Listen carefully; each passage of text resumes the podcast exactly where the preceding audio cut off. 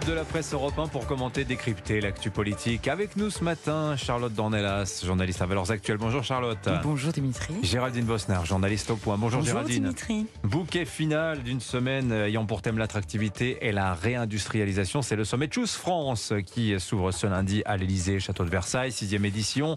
200 patrons étrangers face au président de la République, 13 milliards d'euros investis.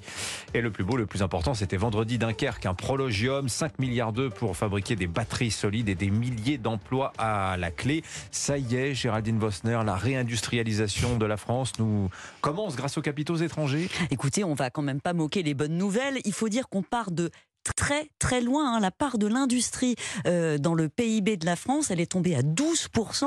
C'est deux fois moins qu'en Allemagne, beaucoup moins qu'en Italie. Donc euh, ça explique en, en grande partie l'appauvrissement des classes moyennes, l'explosion du, du déficit commercial. Donc oui, toute annonce d'investissement est bonne à prendre. C'est d'autant plus tentant pour euh, Emmanuel Macron de de focaliser là-dessus et de, de thésauriser euh, qu'il s'est personnellement investi, il faut le reconnaître euh, de, de façon très très ferme, dès 2017. Et puis l'Élysée euh, ne s'est pas privé pour le faire savoir à toute la presse la semaine dernière. On a reçu des coups de fil pour nous expliquer que oui, oui, c'est lui qui a voulu rencontrer en personne le, le patron de Prologium au, au précédent sommet, déjà l'an dernier. Mais j'en suis témoin. pour- C'est vrai qu'il y a une vraie offensive de l'Élysée dans Voilà. les rédactions pour dire de, de parler Bercy oui, également, parler de, nos succès, parler de nos succès. Donc Oui. euh, c'est de bonne guerre, on va dire. Euh, maintenant, il va falloir transformer l'essai et transformer parce qu'elles elles viennent pour deux raisons principalement euh, ces, ces entreprises de l'étranger elles viennent parce que la France a une électricité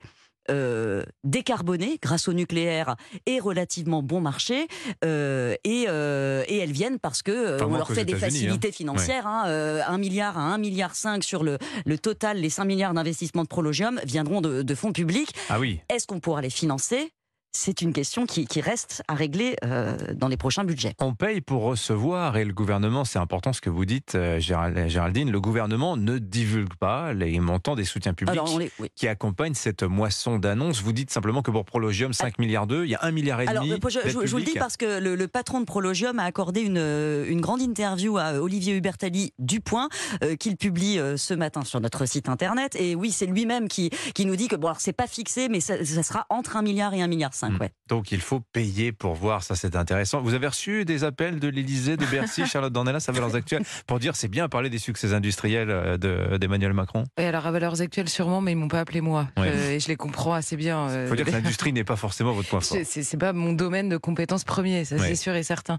Mais, mais- qu'est-ce que vous retenez, vous, en tout cas politiquement, Non, mais moi, cette je, je- je narration? retiens. Moi, je suis d'accord sur la, le, initialement le- l'idée des investissements et puis même l'engagement d'Emmanuel Macron. Pour le coup, je, Hmm. j'ai aucun problème avec ça. Mais en revanche, j'ai entendu la critique de Loïc Le Floch-Prigent, qui s'y connaît mieux que moi, euh, en l'occurrence, et ça m'a fait penser Donc à tout l'ancien le reste. patron, patron d'Elf, il était l'invité du grand rendez-vous sur ça. Europe 1 et Alors, CNews je, hier matin. je- je lui ai fait confiance, on va dire, sur la, sur la, la partie critique, c'est-à-dire la partie, le cap de la réindustrialisation, c'est-à-dire qu'est-ce qui va être fait après et que, comment politiquement c'est accompagné. Et il a cette phrase, d'abord, il faut essayer de ne pas empêcher aujourd'hui les gens qui veulent faire des choses sont empêchés par les administrations, les militants des directions régionales de l'environnement, par les textes, les normes, par le fait qu'ils ont des contrôles dans tous les sens. Et quand je dis que j'ai pensé à tout le reste, c'est, vous savez, euh, la, la question des magistrats, des policiers, des professeurs qui vous disent tous, vous pouvez en mettre tant que vous voulez, tant que vous changez pas la manière dont on est empêché de faire notre travail au jour le jour, eh ben on n'y arrivera pas. Donc j'ai fait ce lien euh, dans ma tête en me disant, il y a aussi une question politique qui se pose derrière la question à la fois des investissements. Comment on déblaye les C'est obstacles ça, comment déblai les à obstacles la pour que- réalisation des projets C'est ça, Oui. pour que, en effet, le l'essai soit transformé, euh, comme disait Géraldine. Géraldine Oui, Bosner. alors pour être tout à fait euh, honnête, le- Loïc Lefroc-Prigent a une critique intéressante, mais elle n'est pas très constructive. C'est que euh, on voit pas lui lui-même quand on empile les normes, c'est le problème, c'est très difficile euh, de les détricoter. Oui. Et- Vous avez vu ce qu'a dit Emmanuel Macron- Macron vendredi à Dunkerque, Exactement, Emmanuel Macron à une demande pause réglementaire européenne. hein. D'ailleurs, le, le propos lui a été reproché de façon un peu malhonnête. C'était pas de très bonne foi parce que quand on remet le, le propos dans, dans son contexte global, et- et Emmanuel Macron, ce qu'il dit, c'est euh, on a beaucoup euh, légiféré et créé de normes environnementales et c'est très bien. Euh, s- Donne-nous quelques années pour, euh, les appliquer. Avant d'en créer de nouvelles. C'est- la fusée. ouais. C'est Ouais. assez raisonnable comme propos en réalité. Alors, longue interview du président de la République aussi ce matin dans les colonnes du journal L'Opinion. Euh, euh, dans laquelle le président regrette de ne pas avoir su expliquer suffisamment la nécessité de la réforme des retraites. Bon, au chapitre des regrets et des excuses présidentielles, ça s'arrête là, parce que pour le reste, il attaque bille en tête ses opposants, à commencer par les syndicats. Déni de, de réalité, leur assène-t-il, irresponsabilité, et il répète à plusieurs reprises dans cet entretien, il faut avancer. Ça y est, on a retrouvé le Emmanuel Macron de, de 2017 après ce ce burn-out qu'on lui suppose de l'année dernière On ne l'avait pas perdu. Hein. Euh, c'est pas parce qu'il était plus, un peu plus silencieux dans cette séquence-là qu'il avait changé d'idée. Mhm. Je ne sais pas si c'est très habile à la veille euh, du jour où euh, Elisabeth Borne reçoit justement demain et après-demain les syndicats pour dessiner l'après. En même temps, Emmanuel Macron euh, reste droit dans ses bottes. C'est aussi euh, peut-être qu'il essaie de débiner par avance le terrain avant l'arrivée euh, à l'Assemblée nationale de la proposition de loi du groupe Lyot qui vise à, à détricoter justement à abroger cette réforme des retraites. Il, part, il, est toujours hmm. au combat sur ce sujet. Il ne renoncera pas. Je pense que le message est assez clair. Tiens, Charlotte Donnella, j'étaye un peu. Trois choses que dit Emmanuel Macron. Il dit alors il faut avancer. Ça, il le répète plusieurs fois. C'est même le titre de l'interview. Il se dit favorable à une vraie décentralisation avec transfert de compétences. Tiens, tiens, Laurent Vauquier, dans les colonnes du Point, disait exactement la même chose jeudi dernier, je le note. Et il annonce aussi, Emmanuel Macron, vouloir co-construire le projet de loi immigration avec les républicains. Alors d'un côté, il cogne, il sort le marteau, il tape sur la tête de ses opposants, mais de l'autre côté, il y a des petits signes d'ouverture, euh, des projets nouveaux. Comment lisez-vous cela, euh, Charlotte Dornelas? Oui, alors les projets nouveaux, si c'est la décentralisation et la co-construction, c'est pas très nouveau non plus dans la bouche de quelqu'un qui est aux commandes. C'est-à-dire que c'est des mots quand même qu'on entend depuis des années. Comment est-ce qu'il va le faire? J'en sais rien. Sur la question de l'immigration, on a entendu absolument tout et le contraire de tout, donc on va arrêter. Enfin, moi, je, en tout cas, je vais arrêter de commenter la phrase qui va être contredite probablement dans deux heures par quelqu'un d'autre dans le gouvernement, si mhm. possible, le, Premier ministre. Euh, donc, en l'occurrence, le, le, comment dire, la chose tangible, c'est qu'en effet, il sort la veille de la rencontre avec euh, entre son Premier ministre et les syndicats cette phrase. Moi, je veux bien entendre tout. Il peut continuer à expliquer sa réforme, continuer à dire qu'elle était nécessaire, continuer. Il peut se défendre, il n'y a pas de problème.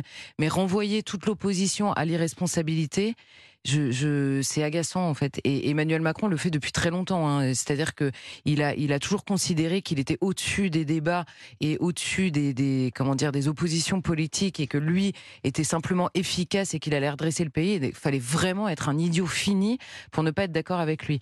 Bon, au bout de six ans, il aurait pu comprendre quand même qu'il y avait aussi des gens intelligents qui étaient en désaccord avec lui là-dessus comme sur d'autres choses et que euh, les renvoyer à l'irresponsabilité, c'était quand même un peu euh, abusif, on va dire partagé euh, C'était un peu brutal ou? Bah, Moi, en fait, je suis un petit peu fatiguée de ces débats où on a l'air de découvrir tous les jours euh, ce qu'est Emmanuel Macron. Il a une conception verticale du pouvoir. Il l'avait avant d'être élu en 2017, il l'a toujours eu, il est constant.